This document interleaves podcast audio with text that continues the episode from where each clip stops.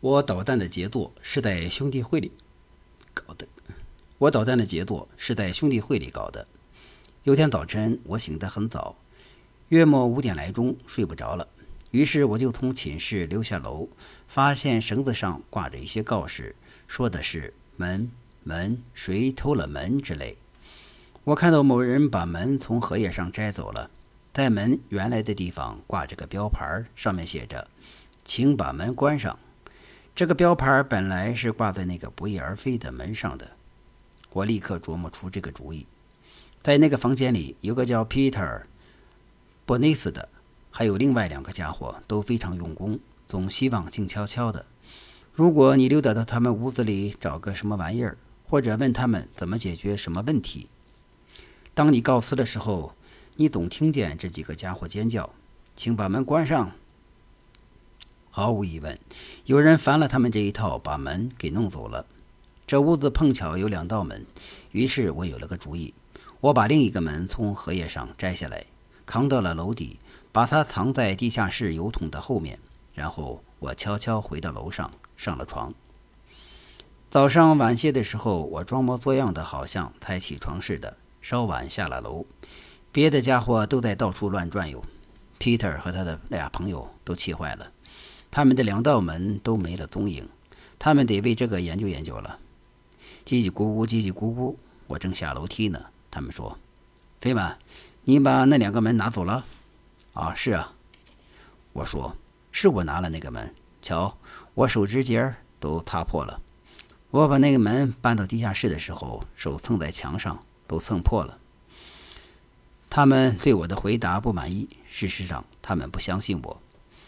拿走第一个门的那几个家伙已经留下了很多线索，比方说标牌上的字迹，他们很快会发被发现。我的主意是，当大家发现是谁偷了第一个门的时候，人们都会认为他们也偷了第二个门。我不出所料，大家给偷了第一个门的那几个家伙一顿老拳，外加折磨审问，直到最后吃了不少苦头，费了不少事儿。他们才让他们那些折磨他们的人相信，他们只偷了一个门。虽然这或许很难让人相信。我听着这一切，心里偷着乐。另一个门失踪整整一个星期，对还想在那屋子里学习的家伙们来说，找到另一个门这事儿变得越来越重要。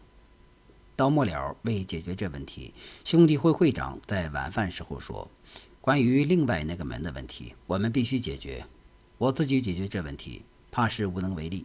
因此呢，我愿意听听你们各位的高见，把这事儿弄出个头绪。因为 Peter 和另外两个要学习呀。有人提出个建议，然后又有人提出一个建议。稍作沉吟，我站起来，提出了个建议。好吧，我连讽带刺地说：“无论是谁偷了这门，大家都知道你很厉害，你太聪明了。我们琢磨不出你是谁。”因此，你必定是个某种超级天才。你大可不必告诉我们你是何方神圣。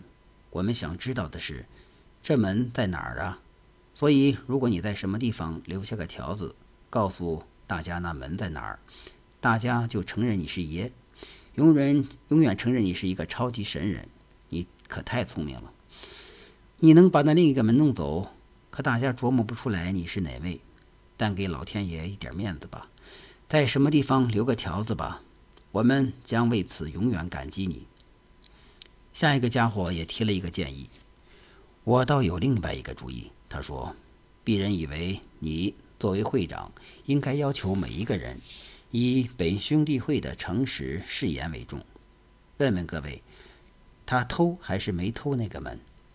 会长说：“这主意非常好，以本兄弟会的诚实誓言为重。”于是他就围着桌子走，逐个的问每个家伙：“杰克，你拿了那门吗？”“没有，先生，我没拿那门。”“迪姆，你拿了那门吗？”“没有，先生，我没拿那门。”“毛里斯，你拿了那门吗？”“没有，我没拿那门，先生。”“菲曼，你拿了那门吗？”“是啊，我拿了那门。”“你省省，菲曼，这不是开玩笑。”“山姆，你拿了那门吗？”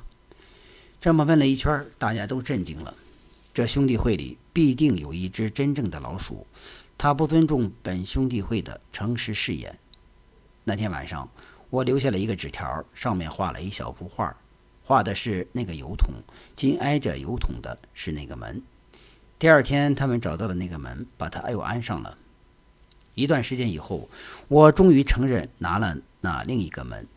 我受到大家的指责，说我撒谎。他们记不起我曾经说过什么话。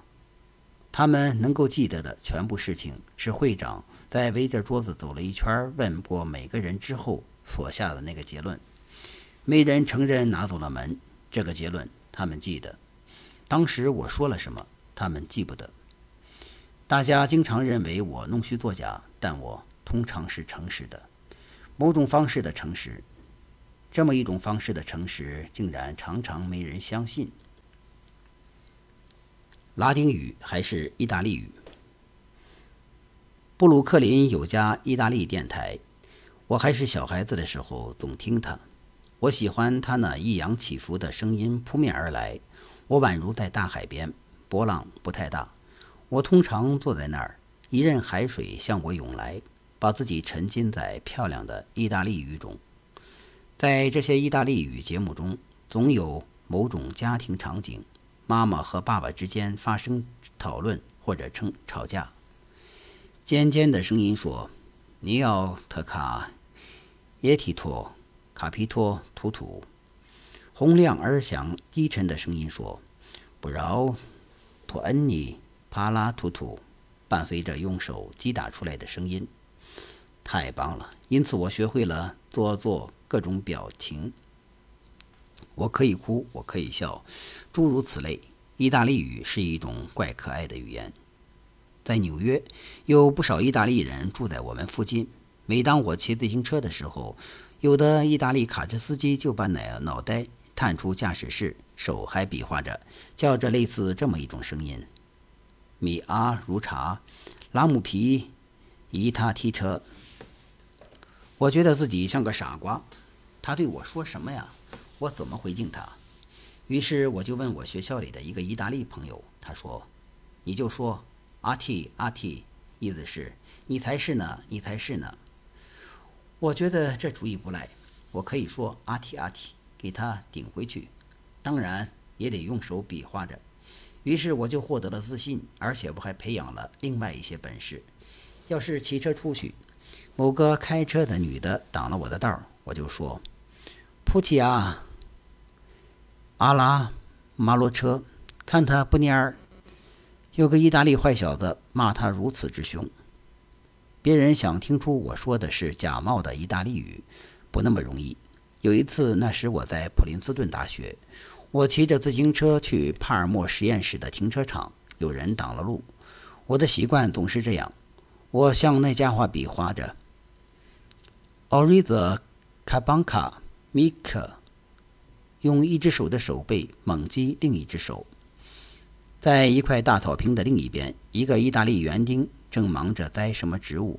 他停下手里的活，挥着手，兴高采烈地喊：“马扎玛利亚！”我向他喊：“让提巴尔塔！”也向他打招呼。他不知道，我不知道意大利语，我不知道他说的是什么，他也不知道我说的是什么。但没关系，简直绝了，这招管用。他们听到那种语调的时候，毕竟立刻就听得出那是意大利语，或者是米米兰方言吧，不是罗马方言，管他什么方言。可他是个意大利人，所以这就很好玩。但你必须绝对自信，你自顾自地说下去就成，不会出什么破绽。有一次我放假回家，我妹妹有几分不高兴，几乎要哭了。他们女童子军要举行妇女宴会，但爸爸出门在外卖制服，在路上呢。于是我说：“我带他去，以哥哥的身份。我比他大九岁，所以这也不算脑袋发热。”我们到那儿的时候，我在那些爸爸们中间坐了一会儿，但很快就烦了他们。全部的爸爸都是带着女儿来参加这个可爱的小小宴会的，但他们都在讨论股票的事儿。他们不知道怎么和自己的孩子说话，更不知道怎么和孩子的朋友们说话。在宴会过程中，小姑娘们为我们表演了一些小剧，还背诵诗歌等等。突然，他。们拿出了个样子古怪、有点像围裙的东西，上面有个窟窿，可以套在头上。小姑娘们宣布，现在得由爸爸们为他们表演节目。这么说，每个父亲都必须站起来，把头套在那个围裙里，说点什么。有个家伙背诵：“马里有一只小羊。”他们都不知道表演什么才好，我也不知道做什么好。但等到我站在那儿，我告诉他们，我要背诵一首小诗。抱歉的是，那不是英语诗。但不管怎样，我保证他们会喜欢的。啊图图兰托，tutto l'anno poi ci dipare tanto sacca tornati naputasi uti 一大堆啊，这全是意大利语。我就那么朗诵了三四段，运用我从意大利电台那里听来的所有感情，把孩子们搞得莫名其妙。他们笑得前仰后合，哈哈大笑。